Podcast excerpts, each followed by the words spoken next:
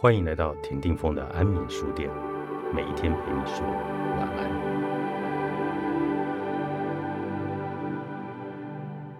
快乐就是减少痛苦。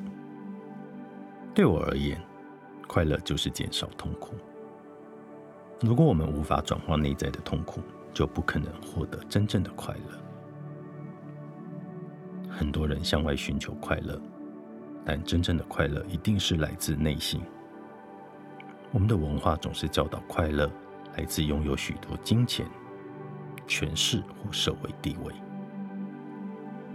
但是如果仔细观察，就会发现那些有钱有势的人并不快乐，有许多人甚至走上了自杀一途。反观佛陀与弟子们，除了三衣一钵，别无所有，但是都很快乐，因为他们拥有最珍贵的东西。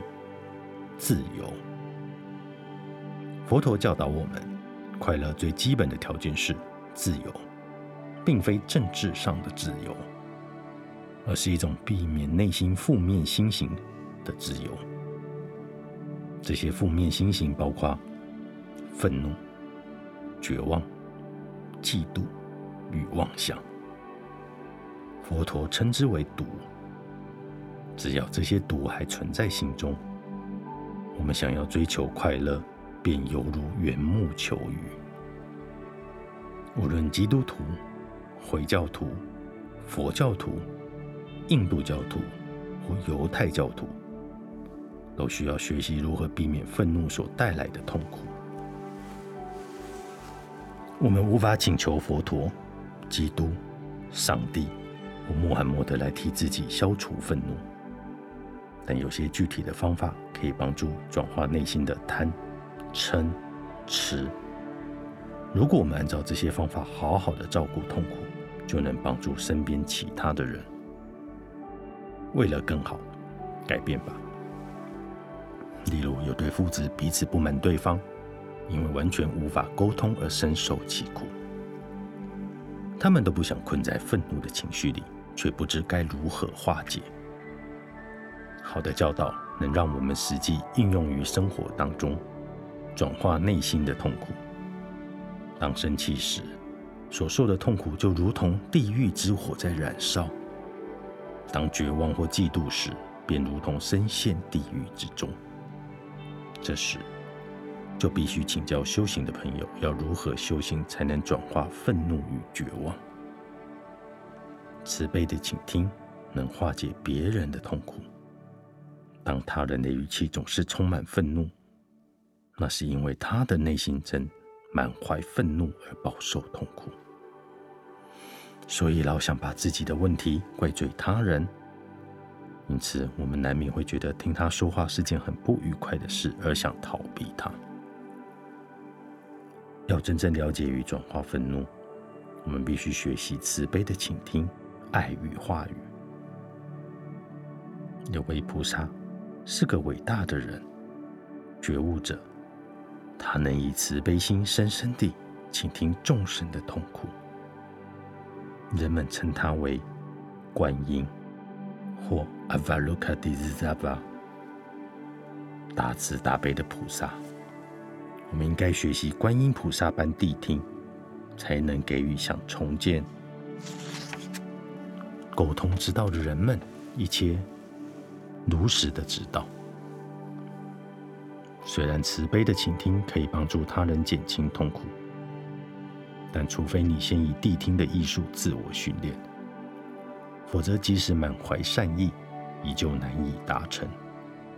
如果你可以静静的坐下来，以慈悲心倾听，只要一小时，就能帮助对方减轻许多痛苦。倾听唯一的目的。就是让对方尽情的抒发内心的痛苦，且要以慈悲心倾听。当你倾听时，必须非常专注，全心全意地倾听，把整个自己、眼睛、耳朵、身体与心的投入。如果你只是假装在听，或未以百分之百的心情听，对方一定会有所感觉。而无法释放痛苦，如果你知道保持念念分明的呼吸，并能持续的将念头专注在想帮助对方解除痛苦上，请听时自然就能保持慈悲心。慈悲的倾听是非常深妙的修行。倾听时没有评价与责怪，你只是为了让对方减轻痛苦。对方可能是我们的父亲、儿女或者伴侣。学习倾听确实可以帮助他人转化愤怒与痛苦。我认识一位在北美洲的天主教人士，他因为与先生关系恶劣而痛苦不堪。这是个高学历的家庭，夫妻双方都拥有博士学位，但先生一样痛苦万分。长久以来，他与妻子、儿女都处在冷战当中。完全无法与家人沟通，全家人都在逃避他，因为他就像是颗随时会引爆的炸弹。他是如此的愤怒，以致无人想靠近，而他却认为家人都鄙视他。事实上，他们并未轻视他，只是非常恐惧而已，因为他暴躁、易怒，接近他变成是一件很危险的事。有天，这位妻子受不了了，觉得自己再也无法如此生活下去，而想自杀。但在自杀前，他打电话给一位学佛的朋友，告诉他正准备自杀。这位朋友曾多次邀他一起禅修，以减轻痛苦，但是他都以身为天主教徒不该修行佛法为由而拒绝。那天下午，当这位佛教徒朋友知道他准备自杀，就在电话那端对他说：“你口口声声说是我的朋友，可是现在你就要去死了。我唯一的请求也不过是请你听听我师傅的开示，你却拒绝我。如果你真是我的朋友，请你现在就搭计程车来听录音带，然后你就可以去死了。”这位天主教女士到达后，朋友让她独自在客厅。听一段有关如何重开沟通之门的开示，在那一小时或一个半小时里，她内心经历了一番很深沉的转化，看清了许多事，了解其实必须为自己的痛苦负起一部分责任，而且丈夫也因为她而受了许多苦。她发现自己完全无法帮助她。事实上，她对丈夫的逃避。反而一天一天的加深了她的痛苦。她从录音带的开示中领悟到，如果要帮助他人，就必须慈悲的倾听对方，而这正是过去五年来她一直无法做到的事。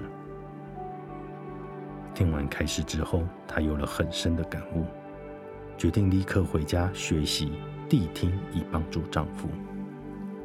但是那位学佛的朋友却告诉他。不行，我的朋友，你不应该今天就去做这件事。慈悲的倾听是个非常深奥的教法，为了能像菩萨一样的倾听，你至少应该先花一两个星期来练习。朋友便邀他参加禅修，以学习更多谛听的智慧。那次禅修营为期六天，大约有四百五十人参加，大家一起吃饭、睡觉。与休息，在那段时间里，我们练习念念分明的呼吸，觉知吸气、吐气，以达到身心如一的境界。我们也练习念念分明的走路，将自己百分之百的投入在每个步伐当中，练习念念分明的呼吸、走路与坐下，以关照。与拥抱内心的痛苦。参加禅习营的人不仅要聆听开示，还要学习倾听的艺术与使用爱语。每个人都试着学习谛听，以了解别人的痛苦。这位天主教女士学得非常起劲与用心。对她而言，这关系到她的生死大事。禅修营结束后回家。她内心非常平静且充满慈悲。真的很想帮丈夫移除内心的炸弹，配合呼吸的节奏，她步履从容，心情平静，并滋养着慈悲心。她走路时保持正念，连丈夫都注意到她的改变。最后，她走进丈夫，安静的坐在他身旁。这是他五年来从未做过的事。他沉默许久，大概有十分钟吧。然后把手轻轻的放在他手上，说：“亲爱的，我知道这五年来你的内心饱受折磨，我很抱歉。我知道对你的痛苦，我必须负很大的责任，因为我不但未帮助你减轻痛苦，反而把情况弄得更糟。我犯了很多错误，使你更加痛苦。